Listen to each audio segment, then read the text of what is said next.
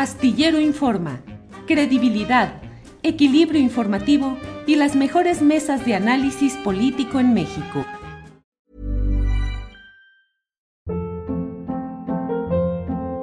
Hold up. What was that? Boring. No flavor. That was as bad as those leftovers you ate all week. Kiki Palmer here, and it's time to say hello to something fresh and guilt-free. Hello Fresh. Jazz up dinner with pecan-crusted chicken or garlic butter shrimp scampi. Now that's music to my mouth. Hello Fresh. Let's get this dinner party started. Discover all the delicious possibilities at hellofresh.com.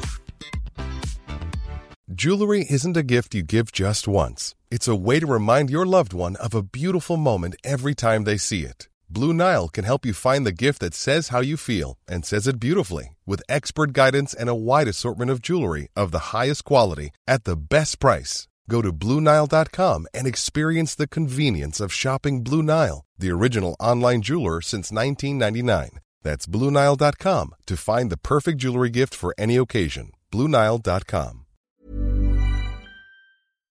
Astillero Informa, credibilidad, equilibrio informativo y las mejores mesas de análisis político en México. Adriana Buentello, buenas tardes. Hola, buenas tardes, Elisa Caro. Muy buena semana. Elisa Lanís, buenas tardes. Hola, qué gusto. Buenas tardes a todos y todas. Buenas tardes. Carolina Rocha, buenas tardes. ¿Cómo estás, Julio? Felicidades por ayer. Saludos a Adriana y a Elisa. Gracias, gracias. Bueno, pues vamos empezando. Eh, Carolina Rocha, ¿qué sucede con... ¿Por qué se va Irma Heréndira? Porque te... Pues yo creo que por la ley de la gravedad, Julio. La ley de la gravedad. No, es porque todo lo que se eleva y se infla, pues finalmente se cae. Y yo creo que se había generado mucha expectativa de lo que podía ser esa Secretaría de la Función Pública y la verdad es que pues no, no, no hizo nada muy grandioso. Estaba yo tratando de hacer memoria y hasta recuerdo que alguna vez, este, pues en un golpe de maldad que uno tiene, llegué hasta bautizarla Irma Virgilia Heréndida Sandoval, porque yo no sé si se acuerdan, pero cuando tuvo que investigar las casas de Bartlett, como que todo se le descuadró. Cuando fue e investigó lo de mm, este hombre de, de Guadalajara que perdió Lomelí, ¿lo recuerdan? Sí, Carlos Lomelí. Las farmacias. Pues también como que se le olvidó la brújula. Y luego ya ni decimos lo que pasó en Guerrero, que tú ya estabas comentando al, al inicio del programa, donde no solamente pues de alguna manera descarrilaron en, yo creo que al menos en la mente o en la historia propia que se ha hecho el presidente Andrés Manuel López pues, la contienda de Guerrero, yo creo que él cree que John Ackerman y, y ella, que, que, que, son pareja y que forman parte de, de esta izquierda tan pura, como decías, Julio, pues fueron estas manos maldosas, este fuego amigo que uh -huh. descarriló a Félix Salgado Macedonio uh -huh. este, cuando arranca su campaña y se da a conocer que hay acusaciones de violencia sexual, de violación, uh -huh. este, del que era el candidato, pues del presidente Andrés Manuel López Obrador. Y de ahí todos los sucesos que continuaron en, en Guerrero, que pues podría decir, decir, Morena que tuvieron final feliz, pero no, no hubo un final feliz. Este, hay una gobernadora interina o una gobernadora legal, ¿Mm? pero todo el mundo tiene la impresión de que será Félix Salgado el, el gobernador este, en la sombra y, y, yo no creo que ese sea un escenario ideal uh -huh. este, para, para, para, ningún estado de la República. Entonces, uh -huh. este, yo creo que el presidente pues simplemente ya no quiso sostener pues a este grupo que él siente que le dañaron en, en lo electoral. Ahora, sí. justo apenas les comento esto y se los dejo a ustedes a la discusión. Uh -huh. Lo primero que me doy cuenta al analizarlo es, empecé hablando de los resultados de la exsecretaria, ya es exsecretaria uh -huh. de la función pública, que hasta se le cortaba la voz. Yo pensé que lloraba, Julio, lo pensé, honestamente, porque le dio mucha emoción. Uh -huh. Pero bueno, hablé de lo que ella logró, que finalmente sentimos muchas personas que dejó mucho que desear, dada la trayectoria académica que ella tenía, pero en realidad el factor que siento que la sacó del gabinete no tiene nada que ver con lo que hizo, sino, o sea, con lo que hizo en el cargo, sino con la grilla interna de Morena a la hora de las elecciones. Y esto sí me deja pensando y digo, ¿qué no la política ya era distinta? bueno, gracias Carolina. Elisa Lanís, ¿qué sucede? Oleaje procedente desde Guerrero es el que tumba a la secretaria Irma Heréndira Sandoval. ¿Cómo ves el asunto, Elisa? Mar de fondo, Julio, mar, de, fondo. y viene el tsunami. Sí. Híjole, oye, sí, yo creo que es, el, es, el, el, mal tiempo que comenzó en Guerrero, que provocó nubarrones, fuertes oleajes y que ahora llega hasta la Secretaría de la Función Pública porque al final del día, siendo una secretaría tan importante, la han minimizado en los distintos sexenios y la han utilizado. Bueno, la minimizaron al, grado de que la iban a desaparecer y recordarán que la reviven justamente poniendo a Virgilio Andrade para que investigue a su jefe, Enrique Peña Nieto, con el caso del tema de la Casa Blanca de Peña Nieto. Y ya sabemos cuál fue el final, lo sabíamos desde un principio. Entonces, a esta secretaría tan importante, con funciones de verdad relevantes para eh, el funcionamiento administrativo de toda la burocracia, para combate a la corrupción, tiene facultades importantísimas, pues la tenían ahí arrumbada y o utilizada políticamente. ¿Y qué es lo que pasa ahora que yo creo que sigue, sigue las turbulencias políticas, porque no estoy segura que siendo un perfil eh, que mucha gente reconoce, por cierto, a quien quedará enfrente de la Secretaría de la Función Pública, Roberto Salcedo, dicen que es un hombre muy preparado, lleva muchos años de, carrera. Fíjate, estaba desde Manuel Camacho, pero bueno, luego platicaremos de eso. Oficial mayor de Camacho Solís, eh, Julio. Pero bueno, más allá de esto, es realmente en esa secretaría se va a investigar a Manuel Bartlett. Realmente en esa secretaría se hubiera investigado a Lomelí, bueno, ahora es que ya está siendo investigado con mayor profundidad en otros temas.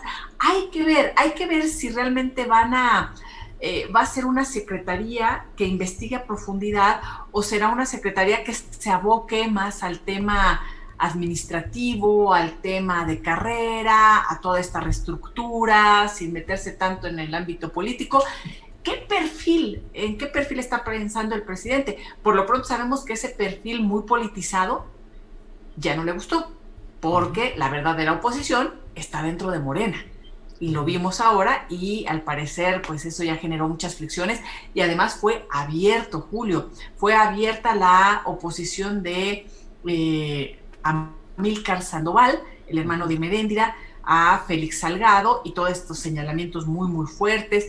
Abierta la confrontación en las redes, lo podemos revisar desde la semana pasada de, eh, de John Ackerman, el esposo de Meréndira, con eh, Mario Delgado, críticas durísimas, fortísimas la semana pasada, y no se diga a, a Monreal, y es gente muy poderosa, Julio.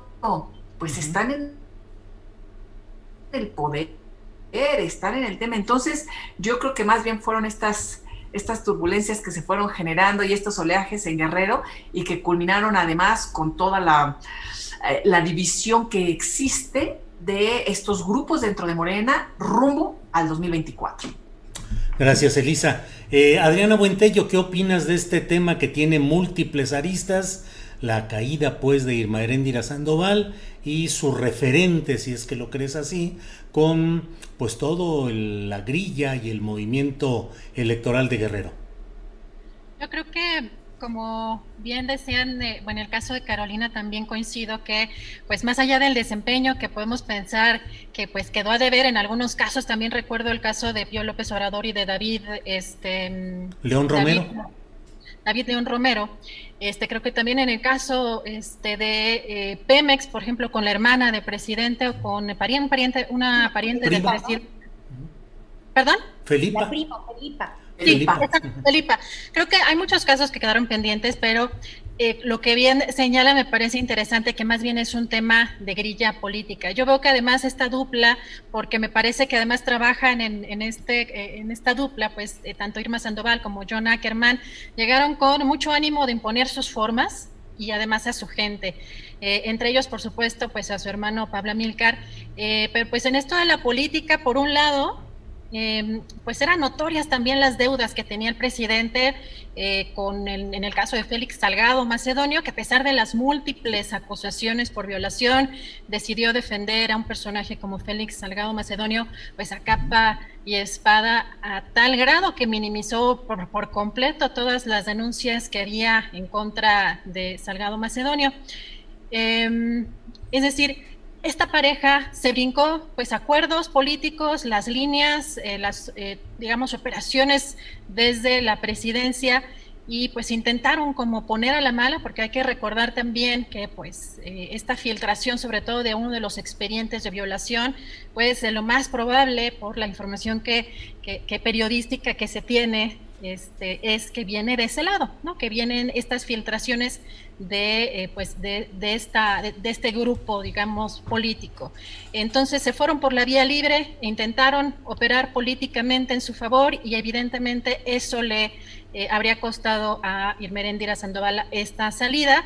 Hay que mencionar también que pues lo interesante, por ejemplo, en el caso de las redes sociales es que hay muchos mensajes que analizar desde febrero básicamente desde febrero Irmeréndira no retuiteaba al presidente, no hacía mención alguna al presidente, entonces era evidente también ya una relación muy distante y muy fría. Eh, yo creo que en, eh, la operación, en cómo operaron eh, tanto Ackerman como Irma Sandoval, me parece que se notaba un, un excesivo narcisismo en la parte de buscar promover su imagen y que me parece además una imagen muy superficial. Eh, por un lado en el caso de Ackerman con pues diferentes programas o en la parte digamos mediática, pero eh, siempre trabajando como en esa en esa dupla, ¿no? Y, pues sí quisiera pues señalar que el, desempeño pues que, tuvieron o que tuvo más bien en este caso Irmerendira Sandoval pues deja mucho que desear, pero justamente no es en la línea o no sería el, costo, digamos, directo, el dejar muchos temas abiertos y dejar muchos temas que pues no se resolvieron, sino pues eh, de alguna manera intentar irse por, por la libre, ¿no? Así que pues eh, eso eh, refleja también incluso el, el, distanciamiento que pues desde hace varios meses ya se veía venir y pues los rumores fueron ciertos, y, e incluso el tweet que lanzó el presidente, este video, esta transmisión en vivo, también me parece que va muy en el sentido de pues una abierta destitución. Sí, así es. Eh, gracias, Adriana Buentello. Eh, Carolina, a veces el tiempo pasa, la pasión electoral sustituye a lo que antes estuviese mencionando o comentando.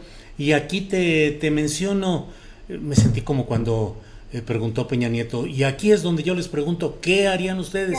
Ahorita me acordé de ese, ese mismo fraseo. Eh, el tema original, el de las acusaciones de agresiones sexuales por parte de Félix Salgado Macedonio, que fue el tema que detonó todo y frente al cual se dice que se alinearon o promovieron tanto Pablo Amílcar Sandoval como su grupo político familiar en el cual se incluye a Irma Heréndira. Pero ¿dónde quedó todo aquello? ¿Fue subsumido por lo electoral? ¿Es una derrota para la lucha de mujeres en busca de justicia o queda subsumida por el hecho de que quien queda ahora como gobernadora de Guerrero es una mujer? Fíjate, Julio, qué interesante lo que dices porque en lo que ocurrió en Guerrero, viéndolo por cualquiera de los ángulos, todo está mal. Este, la candidatura de Félix Salgado Macedonio eh, estuvo mal. Estuvo mal porque desde que surgieron estas acusaciones, aunque hubieran sido filtradas, como todo mundo cree, por este grupo de, de, de, la exsecretaria de la Función Pública, Ackerman este, Sandoval, aunque hubiera sido un fuego amigo, ¿Qué importa quién acusó? Es como cuando sale un audio escándalo y entonces lo primero que dice el que sale filtrado es voy a acusar de espionaje. Y tú dices, sí, oye, acusa de espionaje, pero primero también explícame lo que ya te espiaron, porque resulta que ahí hay un delito y no era una acusación aislada, fueron cinco. Y entonces yo sí creo que fue muy desafortunado el episodio, porque pudimos ver de alguna manera la, la, psique del presidente Andrés Manuel López Obrador, que siendo sumamente pragmático en muchísimas cosas, también, y lo vemos hasta por ejemplo hoy en la mañanera cuando se va encima de Cuadri, cómo, cómo él asume como ataques personales contra él de pronto, este, circunstancias que ya muy poco tenían que ver con él. Para el presidente, las violaciones de eh, Félix Salgado Macedonio no eran ya relevantes, es decir, las mujeres víctimas de violencia, lo cual es gravísimo. Lo que él solamente vio es que había un grupo que quería descarrilar un candidato de Morena. Y como él tiene tan ubicado y tan obsesionado a ese grupo, es lo único que vio. Y sí, fue una derrota brutal para el movimiento feminista, para la voz de las mujeres, porque simplemente si ya habían sospechas, dado las cifras de feminicidios que se han tenido en esta administración, en estos tres años de gobierno, si las cifras de violencia contra las mujeres ya nos decían que algo muy mal se estaba gestando en este gobierno en términos de la política a favor de las mujeres, bueno, cuando el presidente toma el lado de Félix Salgado, yo creo que nos queda muy claro a las mujeres que pues somos segundo término si el asunto se trata de que el presidente lo tome personal y sea el asunto de la política. Y luego te decía yo que se veía mal por cualquier ángulo, porque si me olvido de lo que pasó de Félix Salgado Macedonio, de que haya impuesto a, a su hija y no por mérito, entonces una vez más son las mujeres disminuidas, no por una trayectoria, sino porque es mi hija y en ella sí puedo confiar. Entonces, una vez más somos unas mujeres que somos unas plantitas que decoramos un lugar, ¿no? Ahí está decorativa para que, entre comillas, pueda gobernar él. Y luego, por el otro lado, los que hoy salen perdiendo, que es el grupo Ackerman este, Sandoval, yo sí quiero dejarles una pregunta al aire. Durante las precampañas, antes de que se filtraran estas acusaciones en contra de Félix Salgado Macedonio, este, yo recuerdo haber ido en varias ocasiones a Acapulco y a la zona de Chilpancingo la forma vulgar, priista, de vieja política en la que se exhibió en espectaculares Pablo Almírcar Saldoval, el hermano de la secretaria de la Función Pública, sin que nadie le pusiera un freno, sin que abrieran una investigación en su contra, me parece que es un escándalo. Y lo que deberíamos de preguntar como primer prueba al nuevo secretario es, oiga, ¿usted sí se va a interesar por lo que la hermana, en un perfecto conflicto de interés, lo que la hermana del que era un exfuncionario de la administración pública, porque era el delegado, la figura esta este, que inventó Andrés Manuel López Obrador, era el delegado del gobierno este, en el estado de Guerrero. Y con esos espectaculares, digo, no somos ingenuos, eso cuesta muchísimo dinero. ¿Cómo lo compró? Entonces, por donde le veamos, Julio, eso está mal y yo sí creo que deberíamos de lanzar el reto. Ahí hay una investigación pendiente a los delegados que usaron en las campañas políticas esos cargos de tres años a favor de publicitarse y querer, en algunos casos no las obtuvieron, pero querer imponerse como candidatos, que ese fue el caso del hermano de la exfuncionaria ahora. Gracias, Carolina. Eh, Elisa, Mm, los cargos públicos dicen que alguien puede convertir su cargo, el que sea, en una lanchita o en un transatlántico. Es decir, depende mucho de la fuerza personal de quien llega a un cargo, de su historia, de su capacidad de interlocución con su jefe eh, absoluto. Y en ese caso lo vemos, por ejemplo, con Santiago Nieto Castillo, que cuyo cargo, pues realmente en el organigrama, pues un cargo de cuarto, de quinto nivel, o sea, realmente en el organigrama no es mayor cosa, y sin embargo, él lo ha convertido en un transatlántico. Irma Heréndira llegó con una gran fuerza como eh, catedrática universitaria, como activista fuerte de izquierda y como especialista en asuntos eh, de la lucha contra la corrupción. Hoy la releva un personaje que tiene 48 años en el servicio público, es decir, alguien hecho en las entrañas del servicio público anterior. ¿Crees que la Secretaría de la Función Pública se fortalece o se debilita con la salida de Irma Heréndira y la llegada de Roberto Salcedo? Creo que la llegada de Roberto es bien recibida, pero porque le baje el perfil, Julio, baje el perfil político, la grilla, ¿no? Esta efervescencia que estábamos viendo con, con Irmeréndira. Y, y yo creo que va a bajar el perfil, ¿no? Y va a trabajar, no sé, más eh, en consonancia, pero con, con, con la parte administrativa, con eh, todo el tema de la profesionalización y la carrera de la función pública, las contralorías. Eh, acuérdate que la función pública elige a, a los contralores, es decir, tiene mucho poder pero puede hacerlo desde la administración y bajo perfil. Creo que eso es lo que va a pasar ahora con una, es más, yo creo que eh, el nuevo titular va a llegar con ganas de reformas administrativas internas, porque es lo que conoce desde hace tantos y tantos años, tantas y tantas décadas.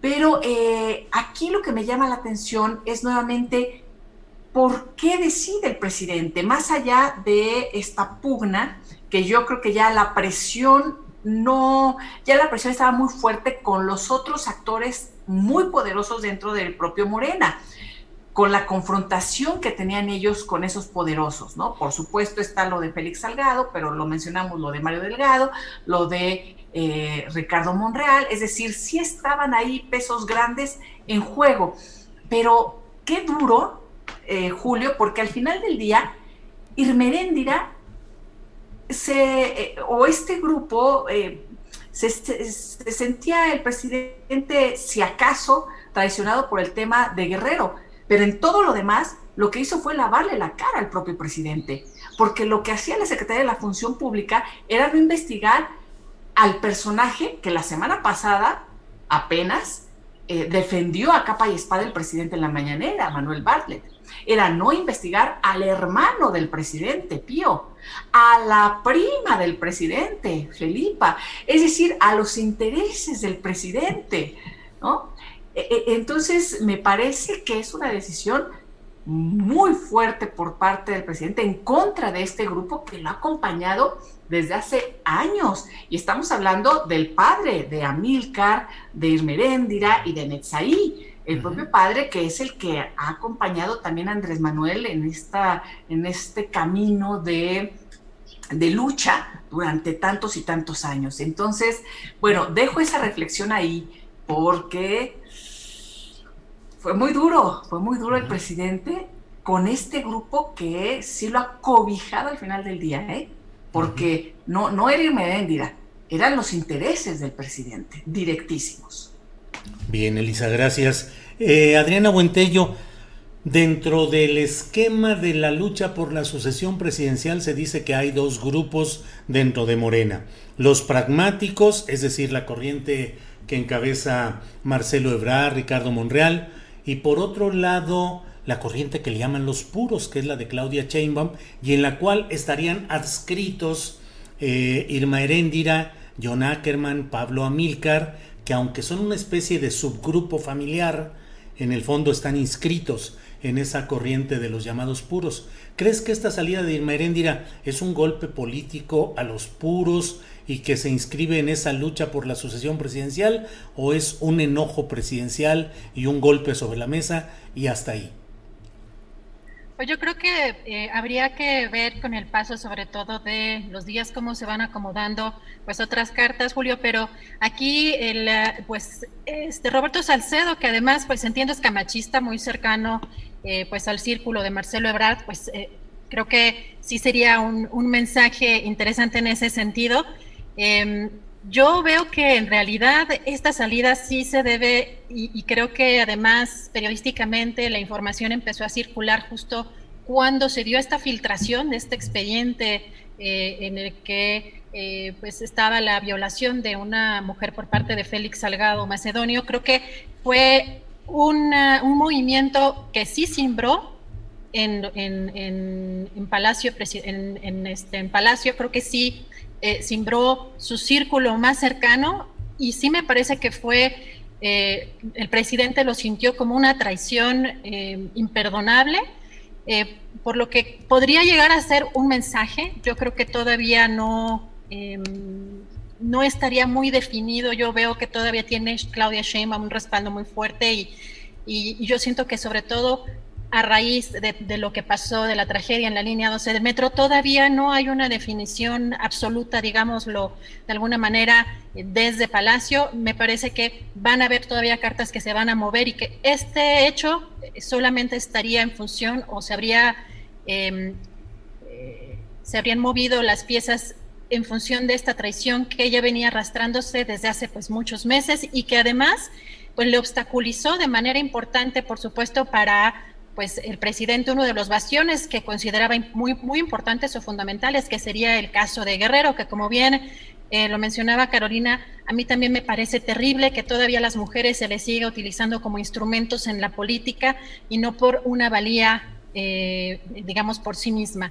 Entonces, esta elección creo que trae ese sello de esa traición por parte de ese grupo de Ackerman Sandoval. Me parece que ese es el costo político que se está pagando en este momento, pero que además sí creo que, que lo, más, lo más lamentable en estos casos es que vemos que sigue predominando en, la política pues eh, una eh, fuerza o una cultura priista con pues con, con, pues una pues un gran apego en, en, prácticamente todos los partidos pero en este gobierno pues no han logrado eh, quizá los puros como como dices Julio eh, imponerse de mejor forma o, más ampliamente. Y que vemos todavía perfiles que pues traen una escuela y, una forma de hacer política como en estos casos que veíamos que era, era inconcebible que se le se privilegiaran las deudas políticas o o estas operaciones políticas, eh, cuando la izquierda lo que debe hacer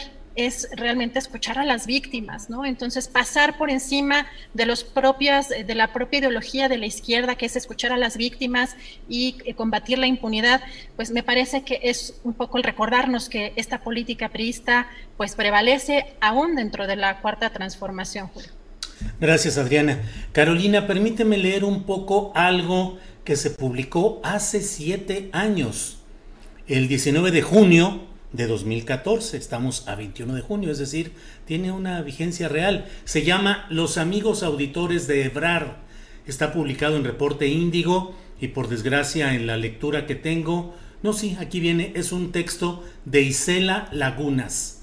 Y dice, entre otras cosas, que del entonces eh, eh, auditor superior de la Federación, Juan Manuel Portal Martínez, depende como auditor especial Roberto Salcedo Aquino, quien desde hace años es uno de los hombres incondicionales del exregente Manuel Camacho Solís. Salcedo Aquino desde hace 13 años se desempeña como auditor especial de la Auditoría Superior de la Federación, el organismo a quien hoy se le exige se meta a fondo y de una vez por todas en la letra chiquita de los contratos, licitaciones, adjudicaciones directas y demás de la línea 12. Dice que el propio Portal Martínez había sido oficial mayor de Camacho Solís. Es un largo trabajo en el cual se muestra cómo Salcedo Aquino, pues es un hombre de las confianzas, fue un hombre de las confianzas del ya fallecido Manuel Camacho y por tanto, pues en esa transferencia de activos políticos, pues formaría parte del equipo de Marcelo Ebrard. ¿Crees que está avanzando Marcelo Ebrard con este nombramiento en la Secretaría de la Función Pública, Carolina? Pero por supuesto que sí, ni siquiera me lo pongo a dudar, este Julio. Eh, fíjate, tú lees este texto, yo no lo tenía presente, ya lo insinuaba Elisa cuando dijo se formó con el, con el grupo de Camacho y bueno, pues todos, todo mundo sabemos que el gran padre o padrino político de Marcelo Ebrard era Manuel Camacho Solís, que en paz descansa, o no, no sé. Pero eh, básicamente yo creo que en este proceso electoral sale fortalecidísimo. Le preguntabas tú, Adriana, si esto, cómo se va a poner este, a la hora de los trancazos este, en la presidencial. pues yo no sé cómo se pongan los ánimos del presidente, pero lo que sí es real es que si uno hace un balance en, en esta campaña, pues los que salieron ganando mucho fueron los pragmáticos. Este, Mario Delgado puede, ya lo decíamos hace, hace dos programas, este, tú recordarás, Julio, Mario Delgado puede decirle al presidente o a quien le tenga que decir en Morena, aunque exista tanto río en Morena, porque sí son muy de izquierda, ¿y a qué me refiero muy de izquierda? A que se agarran a trancazos como naturaleza propia, así, así es la izquierda, entonces se fracciona.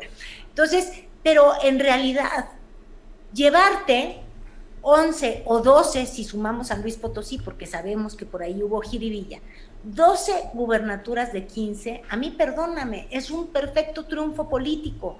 Este, llevarte la mayoría en la Cámara de Diputados, es decir, ser la primer fuerza política, también es un triunfo político.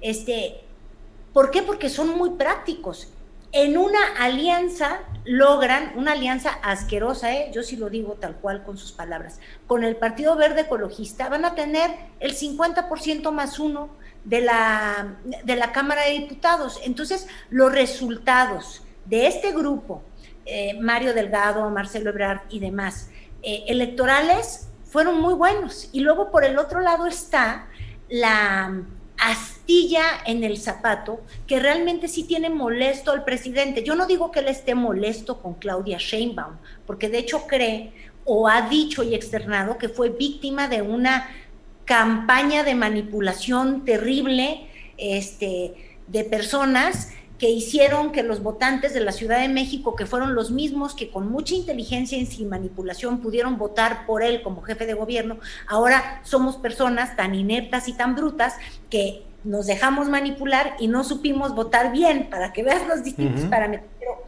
trae molesto esa elección a Andrés Manuel López Obrador y la realidad es que esa elección pues yo no quiero decir que le correspondía a la jefa de gobierno, pero ¿te acuerdas que lo insinuábamos? Pues mira, sí, Mario Delgado este no es mi terruño, esta no es mi amiga, ni tampoco es amiga de Monreal, en realidad son los puros, pues que los puros enseñan de qué están hechos y los puros enseñaron que estaban hechos de ninguna cosa, al menos políticamente sensible y hábil, como tampoco estuvieron sensibles y hábiles a la hora que descarrilaron el proceso de Guerrero. En la mente del presidente es nunca debió ocurrir todo esto que pasó, ni este desaseo, y lo provocaron los puros. Entonces, ahí van dos de puros que estuvieron tremendas. Y nada más para cerrar, qué asombroso lo que estás leyendo, Julio, porque en esta guerra brutal que se avecina cuando la elección la tengamos enfrente y Elisa se nos ha desaparecido, pero bueno, este, te quiero decir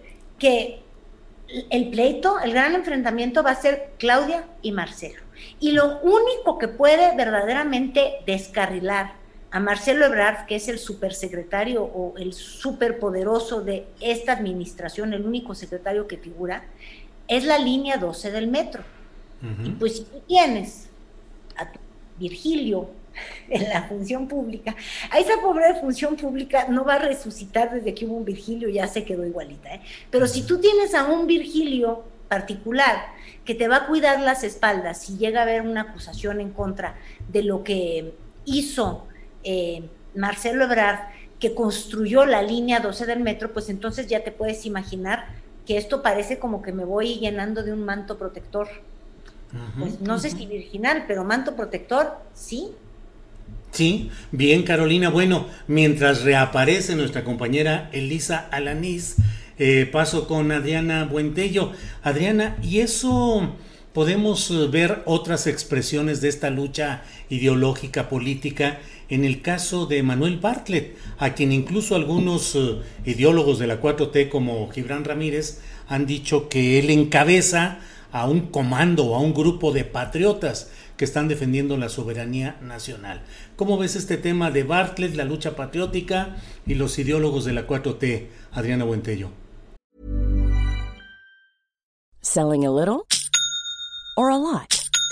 Shopify helps you do your thing however you cha-ching. Shopify is the global commerce platform that helps you sell at every stage of your business. From the launch your online shop stage to the first real life store stage, all the way to the did we just hit a million orders stage. Shopify is there to help you grow. Shopify helps you turn browsers into buyers with the internet's best converting checkout. 36% better on average compared to other leading commerce platforms because businesses that grow grow with Shopify. Get a $1 per month trial period at shopify.com/work. shopify.com/work. Hey, it's Ryan Reynolds and I'm here with Keith, co-star of my upcoming film If, only in theaters May 17th. Do you want to tell people the big news? Right, I'll do. Sign up now and you'll get unlimited for $15 a month in 6 months of Paramount Plus Essential Plan on us. mintmobile.com slash switch. Upfront payment of $45 equivalent to $15 per month. Unlimited over 40 gigabytes per month. Face lower speeds. Videos at 480p. Active Mint customers by 531.24 get six months of Paramount Plus Essential Plan. Auto renews after six months. Offer ends May 31st, 2024. Separate Paramount Plus registration required. Terms and conditions apply if rated PG. Antes que empezar, me está diciendo Elisa que se le fue la luz. Vamos a ver si se puede que la conectar. Aunque sea por teléfono. Que no quiso que ella lo estuviera acusando. Así es, así es. Yo ya tengo aquí mi, mi cyberpower para, para instalarlo y para. porque se está yendo la energía eléctrica a cada rato, pero bueno, pues. eh, Pero, pero déjame decir algo. Coincidentemente, cuando hablamos de Bartlett, algo sucede. De veras, de veras, de veras. En serio, ¿eh? Cuando hablamos de Bartlett, a lo mejor tienen algún algoritmo eh, bartletiano que corta todo eso. En fin, ¿qué opinas eh, de todo este tema, por favor, eh, Adriana Buentello? Pues mira, me llama mucho la atención. Por un lado, si Manuel Bartlett en esta etapa eh, está llevando actualmente una tarea acorde a lo que se estableció en este gobierno, la cuarta transformación, eh, se está incumpliendo las expectativas o lo proyectado en la campaña del presidente López Obrador en 2018 para pues lo que conocemos que es salva- salvaguardar y proteger eh, a la CFE, a la industria eléctrica del país. Bueno, yo creo que es lo menos que puede hacer tras arrastrar, pues la verdad, una cola tan larga. Ahora, de hecho, que Bartlett pues está enfrentando también pues muchos intereses en estos momentos del sector eléctrico, pues sí, también no lo dudo, pero de ahí a que sea un patriota, la verdad es que hay creo que una gran diferencia y creo que uno de los problemas además de esta etapa, de sobre todo de estos ideólogos, de, eh, de los que apoyan esta cuarta transformación, eh, me parece también que es un poco el fanatismo, el em, privilegiar de pronto eh, el, pragmatismo, que creo que es una, un concepto tan lamentable en un gobierno como este, que es el primer gobierno que tenemos elegido democráticamente con estas características. Eh, yo creo que muchos en su momento pensamos eh, quizá en justificar o en entender que eh, personajes como Manuel Bartlett o Romo estuvieran cerca del presidente, quizá pensando que pues contemplaba el, el propio López Obrador tener a sus enemigos más cerca o quizá por sus, eh, sus habilidades este, en política, eh, bueno, qué sé yo. Pero sí llama la atención que personajes jóvenes y, sobre todo brillantes, que por, lo menos a mí me parece que en, en el caso de, de Gibran Ramírez llamen patriotas o que utilicen este tipo de palabras, me parece que incluso es una falta de respeto para las víctimas y los familiares de las víctimas de la guerra sucia. Yo aquí también destacaría eh, que si bien eh, no hay quizá en estos momentos eh, una vinculación a lo mejor más directa. En el caso, por ejemplo, de Camarena, creo que en el, eh, del agente de la DEA asesinado en el 85, creo que en el caso de Manuel Buendía hay todavía más indicios o más claridad y sobre todo de la responsabilidad que tenía gente a su cargo, como era Zorrilla. Yo también quisiera poner, por ejemplo, en el caso de los periodistas asesinados durante ese sexenio de Miguel de la Madrid, en el que Bartlett era secretario de Gobernación, fueron asesinados 407 periodistas y en esa época los comunicados que emitía la Secretaría de Gobernación decían que la mayoría habían sido pleitos de cantina. Entonces, creo que sí hay una gran diferencia entre eh, que un personaje quiera eh, reivindicarse o esté en este momento o en esta etapa haciendo una labor para la cual se le contrató, se le invitó, ¿no?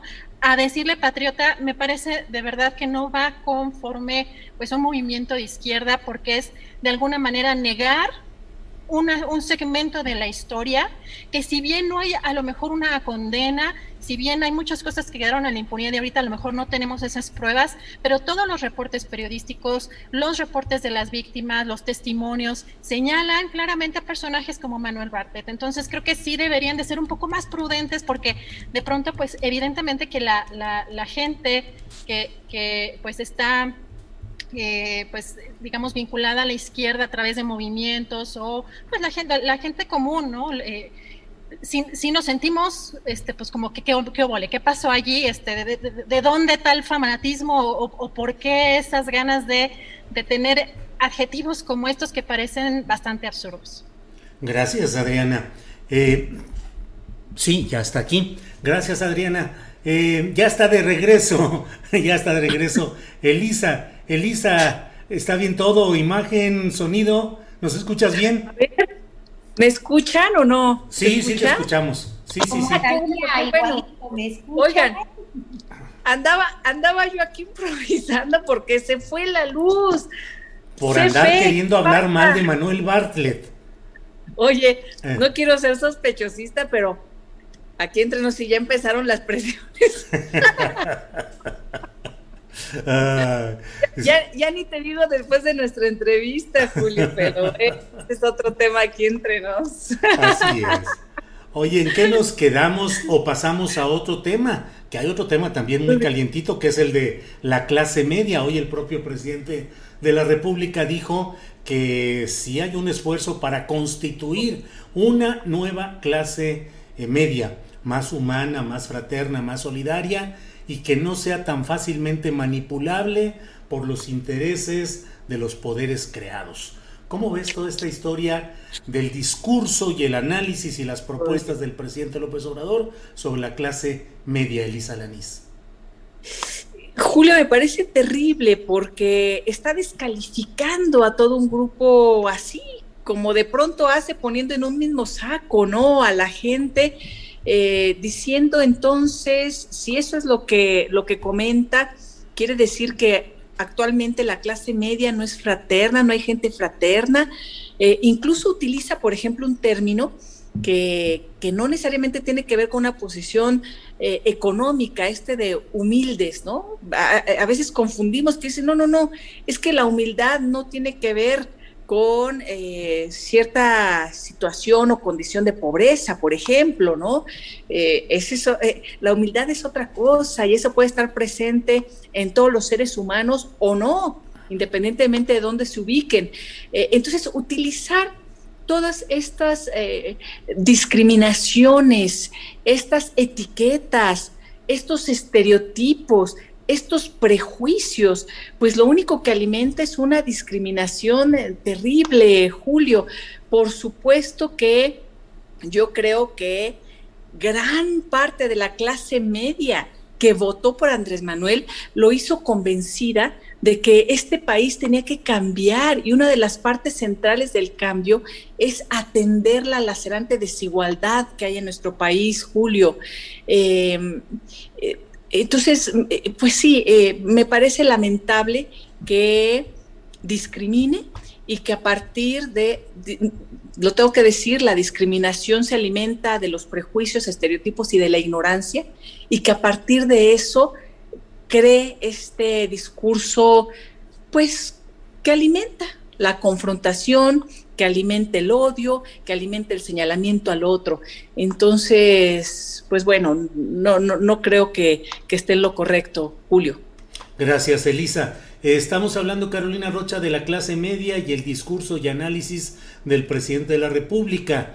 Eh, podemos tocar ese tema y también adelanto para ver si vamos tocando el de la consulta para enjuiciar los, a los eh, personajes políticos del pasado que ahora se dice que es concretamente sobre los expresidentes, pero la pregunta es muy general. En fin, Carolina, sobre la clase media o sobre la consulta, lo que tú desees.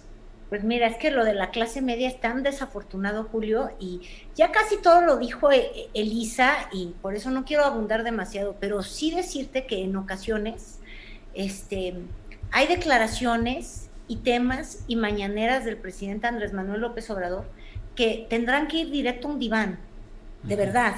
Porque es esta misma psique, o sea, estas declaraciones que ha hecho respecto a la clase media que yo siento, por eso te digo que hay que hacerle como psicoanálisis, que en realidad no se refiere a las personas trabajadoras que están luchando por un buen ingreso, con un buen sueldo, tener una buena vida, un buen auto, una buena vacación y vestirse como se les venga en gana, bien, mal, pero que puedan tener una tranquilidad en la vida de mandar a sus hijos y poder decidir si quieren que vayan a una escuela pública o privada.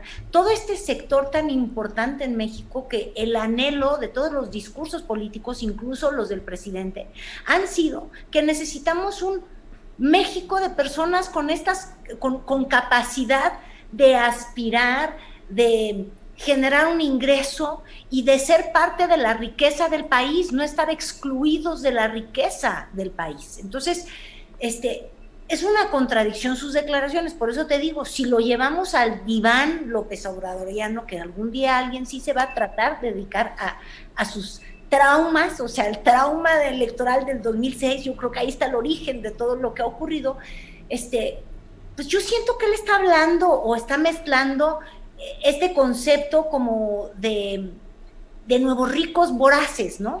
De quien eh, quiere aparentar y, enseñar y exudar dinero y tener guaruras y, todo esto que es lo del exceso que a él lo remite a, a, lo peor de los gobiernos pasados, por lo cual tuvo que impulsar la austeridad republicana. Este, y son desafortunadísimas la, frase, no solo porque nos divide mucho más, sino también porque está excluyendo a sus propios votantes y nos está diciendo a la gran mayoría de, de, los ciudadanos que somos, perdón por la expresión, pero que somos unos estúpidos, incapaces de tomar una decisión de nuestro voto, que es nuestro derecho, porque somos seres maleables, adoctrinables y este, tan tontos que no sabemos hacer un juicio.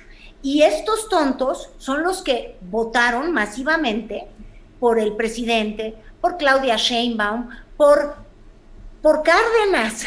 Entonces, yo sí creo que es una tristeza que deje de ver eh, nuestro presidente porque lo único que, ve es a Cuadri, a Margarita Zavala, a estos personajes y a partir de ellos quiere construir toda esta retórica eh, de la división y, va en contra completamente de pues de, lo que tendría que ser una cuarta transformación o quinta, la, transformación que tú quieras. Para tener un mejor país, necesitas un país de gente que produzca y que pueda sentirse orgulloso y vivir bien de su trabajo, no lo que siempre nos ha ocurrido, donde la gente trabaja mucho y, le dan muy poco. Entonces, sí, es una, una, son frases muy desafortunadas y ojalá y modifique el discurso, pero también ya sabemos que el presidente una vez que se enjinca con algo, pues a ver, sácalo. Sí,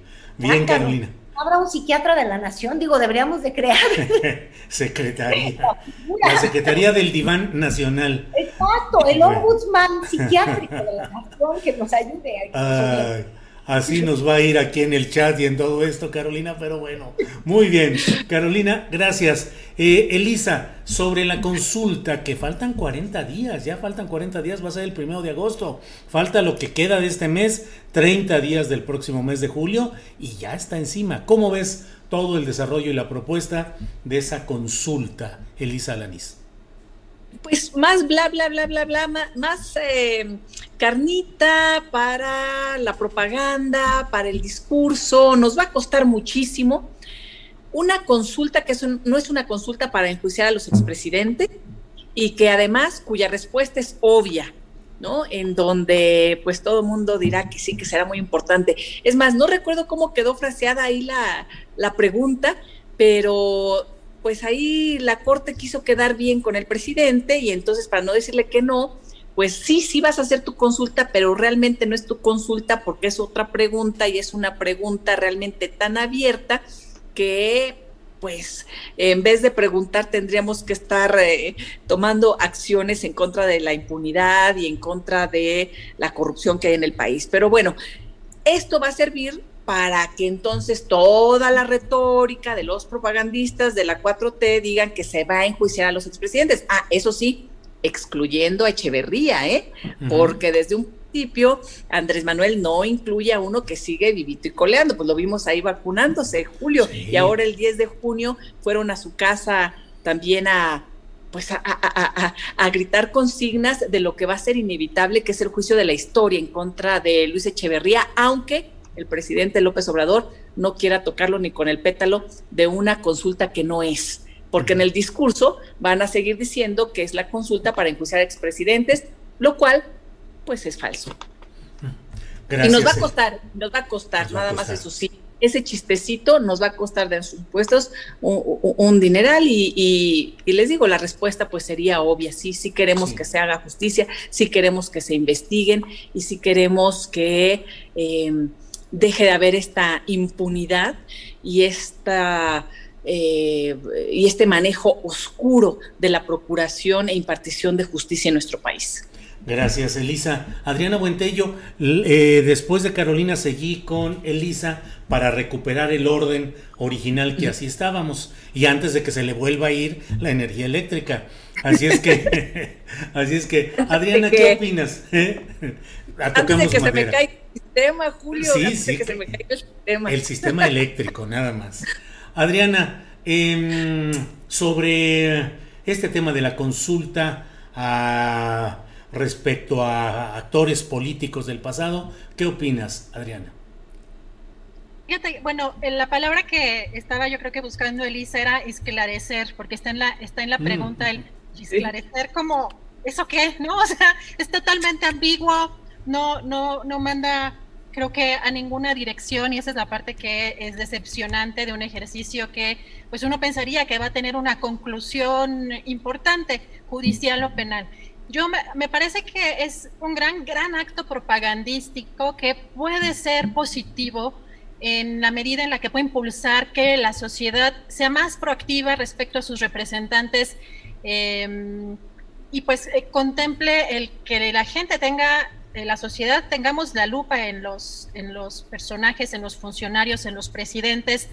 Em, yo creo que el que pueda la sociedad participar en un ejercicio eh, de esta naturaleza es sin duda pues eh, algo que puede consolidar a la democracia, pero en términos prácticos me parece que no va a haber una conclusión satisfactoria y que si lo tomamos eh, en general como sociedad como eh, una especie de aviso para los próximos gobernantes de que la gente está muy atenta a lo que está sucediendo y también es poner un poco en la lupa pública qué fue lo que hicieron cada uno de esos presidentes, cuáles son las atrocidades y las corruptelas que cometieron cada uno de ellos. Si lo tomamos en esa medida que puede ser un ejercicio, digamos, una especie de ejercicio didáctico, eh, eh, democrático, eh, social, creo que puede ser positivo, pero yo creo que sí tenemos que estar muy conscientes que lo más probable es que no deriven absolutamente nada,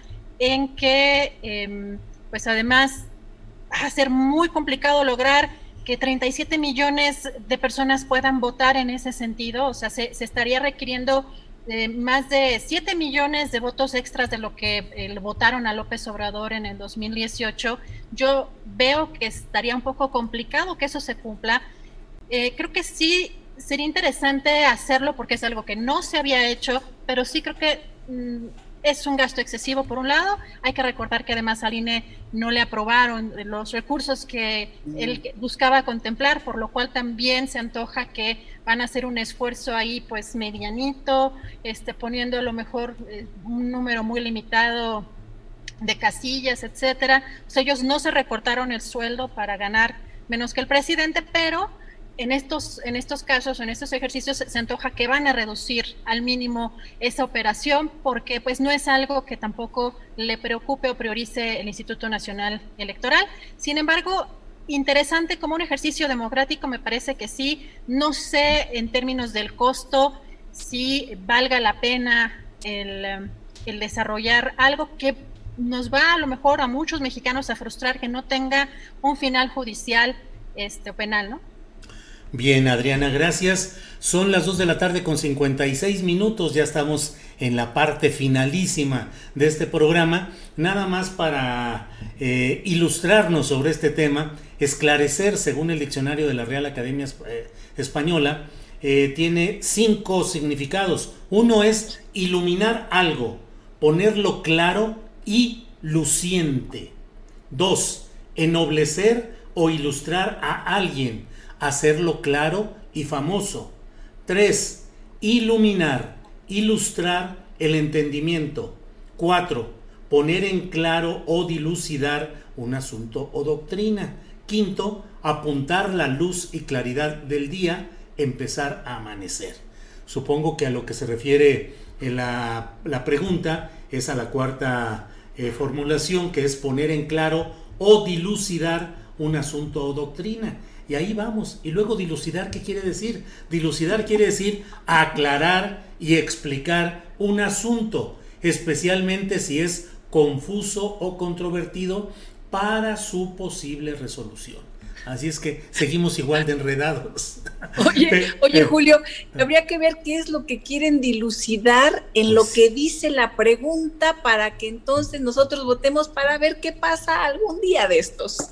Y no se enojen con nosotros, así dice la pregunta. Esa es la pregunta específica, no es culpa ni de esta malvada mesa, ni de este malvado conductor merolico de estos espacios. Es así dice la, la pregunta y así está aprobada. Vamos a cerrar si están de acuerdo. Carolina, eh, ha cambiado la, en esa guerra cromática que tenemos respecto al COVID, del verde al amarillo, en fin ¿Qué consideraciones hay? ¿Cómo ves que, cómo ves que va evolucionando este tema del COVID? Si hay que tomar más precauciones, si ya estamos siendo felizmente vacunados en la mayoría. ¿Cómo ves las cosas?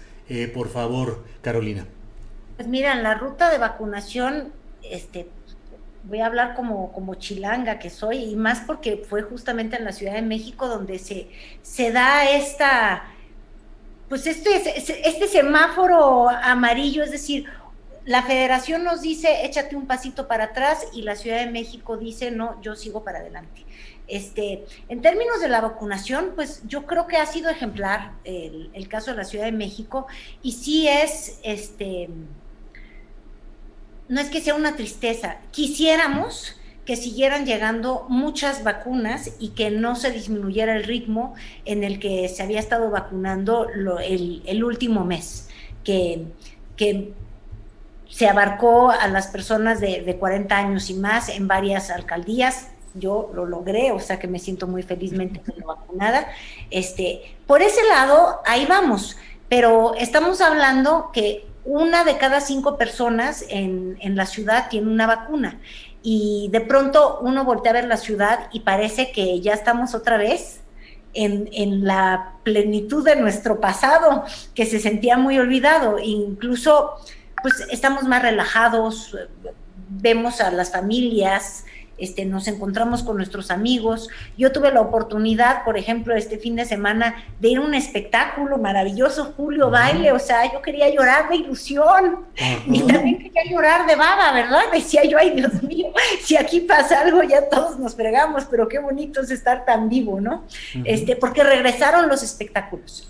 este, entonces, yo creo que en el caso de la Ciudad de México, eh, ya van varias ocasiones en las que no existe una coincidencia entre lo que la Secretaría de, de, Gatel dice que se debe de hacer y lo que la ciudad ha hecho. Este, yo no sé si ustedes recuerdan, pero cuando se empezaba a hablar del uso obligatorio del cubrebocas, de que si se tenía que forzar eso en el metro o no, la Ciudad de México siempre fue como cinco pasos por delante de lo que quería la Secretaría de, Salud. Y se hablaba de un conflicto entre Claudia Sheinbaum y Gatel. Yo creo que la ciudad ha tenido el privilegio, ahí sí, de la cercanía y el respeto que le tiene el presidente a la jefa de gobierno, que ha permitido que ella pueda asumir la forma en la que se decide eh, enfrentar el COVID en la Ciudad de México.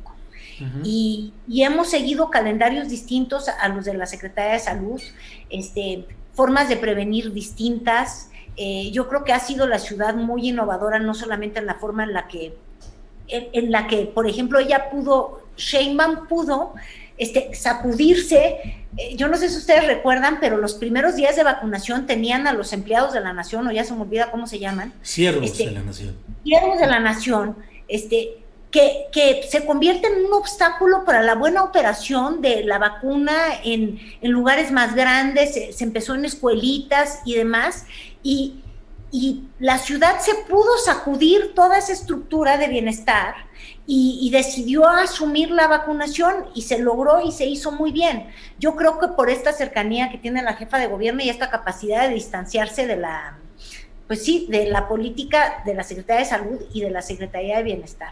Y ahorita estamos en un caso similar donde también ya, este, yo creo que que el costo económico de encerrarnos, de cuarentenas, de echar para atrás en la reactivación económica, este, pues ha sido también muy dañino para, para, para cientos de personas que se quedaron en desempleo, miles en realidad, y te das cuenta que encerrados y no encerrados, este, el COVID se, se, se contagia, agarra brotes, agarra rebrotes, y, yo creo que esa es una realidad que se está viendo en el mundo, Julio, que, que las cuarentenas no han sido una estrategia para evitar la, la, mortalidad frente, a esta enfermedad.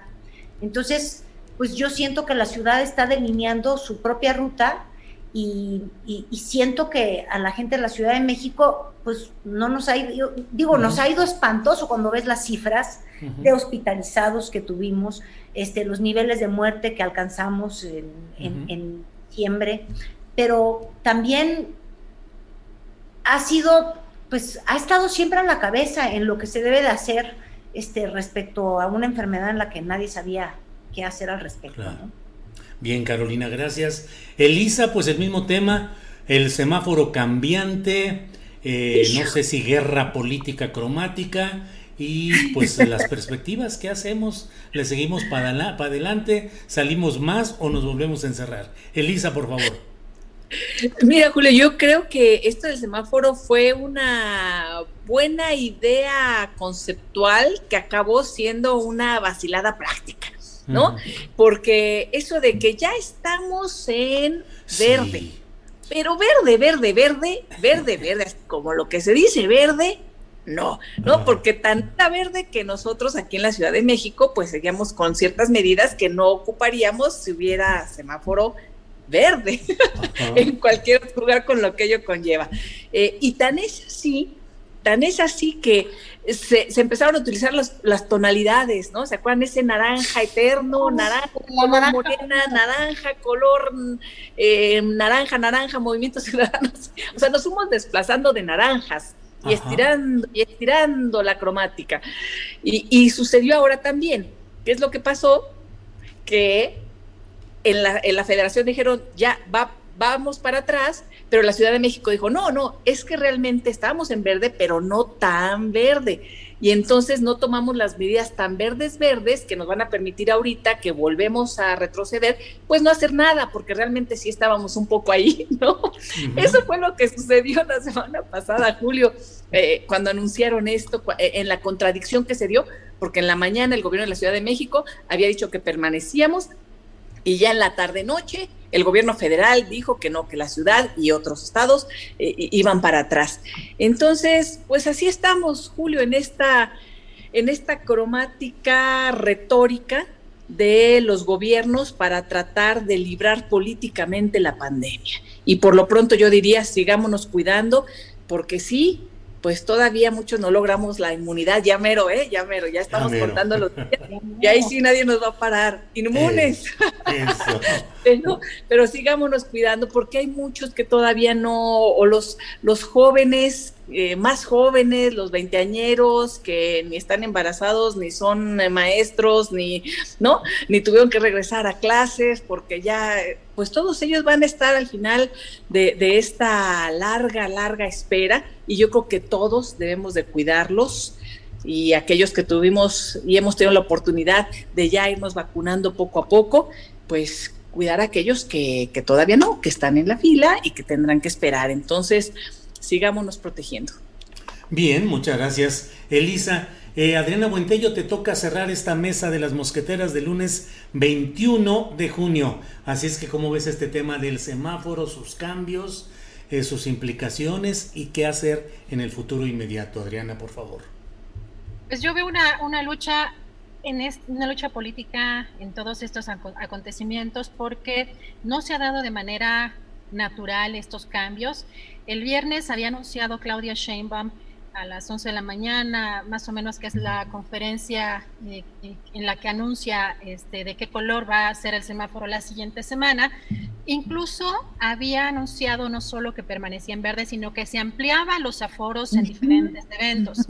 Yo veo aquí que además de que algo que había dicho el propio eh, López Gatel era que los, las entidades eran las que también ponían los semáforos, bueno, independientemente de que hubiera cambiado esa, esa dinámica y que fuera emitida directamente por la Secretaría de, de, Salud Federal, eh, que no me parece que fuera en sí mismo algo negativo, sino los cambios y la falta de comunicación. ¿Por qué no esperar una semana, hacerlo de manera, eh, pues digamos, bien comunicada?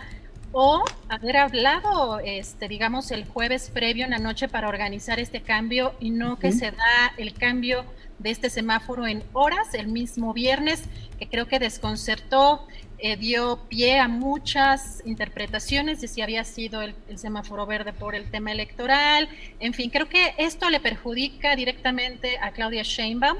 Yo veo que por un lado sí había habido una muy mala relación con el propio eh, doctor Hugo López Gatel, pero también, por ejemplo, el día de ayer, el fin de semana, creo que fue el sábado, en uno de los primeros ya eventos de Claudia Sheinbaum en, en esto de los recorridos por algunas de las obras, ella agradeció únicamente al presidente de la República y no a Marcelo Ebrard, que es el que ha gestionado de manera directa y ampliamente el tema de las vacunas. Creo que en esa falta de mención de Marcelo Ebrard me parece que viene también parte de todo este tema y esta lucha que obviamente se incrementó eh, de manera mucho más, podría decirse carnicera, mucho más intensa a partir de lo de la línea 12 de la tragedia de la línea 12 del metro. Así que eh, no fue un anuncio en conjunto, fue un anuncio que me parece que se vio eh, unilateral eh, y de manera pues hasta grosera. Eh, yo, por ejemplo, ayer me asomaba a las redes de Claudia Sheinbaum y no había hecho prácticamente mención del semáforo amarillo y todavía en su Twitter, hoy lo cambió en la madrugada, pero ayer todavía en el perfil personal de, este, de Claudia Sheinbaum venía el semáforo verde, cuando ya había pasado por lo menos un día y medio que ya habían cambiado el semáforo. Así que yo veo más bien esto ya una lucha más política hacia el 2024 que un tema de la pandemia. Ahora le están dejando la responsabilidad a Claudia Sheinbaum de ver si cancela o no 40 por lo menos eventos que tiene ya en puerta, que son conciertos en la mayoría de ellos. Entonces, eh, creo que esa es una responsabilidad económica que le están cargando en este momento, ¿no? Previo pues a todo pues esta lucha este, por el, la sucesión presidencial anticipada, como creo que vemos prácticamente en todos los sexenios. Bueno, pues como dicen en el sureste mexicano, lo bueno de todo esto es lo peor que se va a poner. Así es que tendremos material suficiente para seguir platicando en próximas emisiones de esta mesa de las mosqueteras. Carolina Rocha, muchas gracias. Muchísimas gracias, Julio, y felicidades otra vez ayer, Día del Padre. Muchas gracias, Carolina. Elisa Alanís, buenas tardes y gracias. Buenas tardes, un saludo a todos y todas quienes nos ven, quienes nos siguen. Felicidades, sí, a, los papás ya un día después y que sea una gran semana. Gracias. Eh, Adriana Buentello, gracias. Buenas tardes. Gracias, Elisa, Caro. Nos vemos el próximo lunes. Buena semana a todos. Gracias a las tres y nos vemos la próxima semana. Para que te enteres del próximo noticiero, suscríbete y dale follow en Apple, Spotify Amazon Music, Google o donde sea que escuches podcast. Te invitamos a visitar nuestra página julioastillero.com. Hi, I'm Daniel, founder of Pretty Litter. Did you know cats tend to hide symptoms of sickness and pain? I learned this the hard way after losing my cat, Gingy. So I created Pretty Litter, a health monitoring litter that helps detect early signs of illness by changing colors, saving you money and potentially your cat's life. Pretty Litter is veterinarian developed, and it's the easiest way to keep tabs on your fur baby's health right at home. Go to prettylitter.com and use code ACAST for 20% off your first order and a free cat toy. Terms and conditions apply. See site for details. Hold up. What was that? Boring. No flavor. That was as bad as those leftovers you ate all week. Kiki Palmer here, and it's time to say hello to something fresh and guilt-free. Hello Fresh. Jazz up dinner with pecan-crusted chicken or garlic butter shrimp scampi. Now that's music to my mouth. Hello Fresh. Let's get this dinner party started. Discover all the delicious possibilities at hellofresh.com. Para que te enteres del próximo noticiero, suscríbete y dale follow en Apple, Spotify, Amazon Music, Google o donde sea que escuches podcast. Te invitamos a visitar nuestra página julioastillero.com.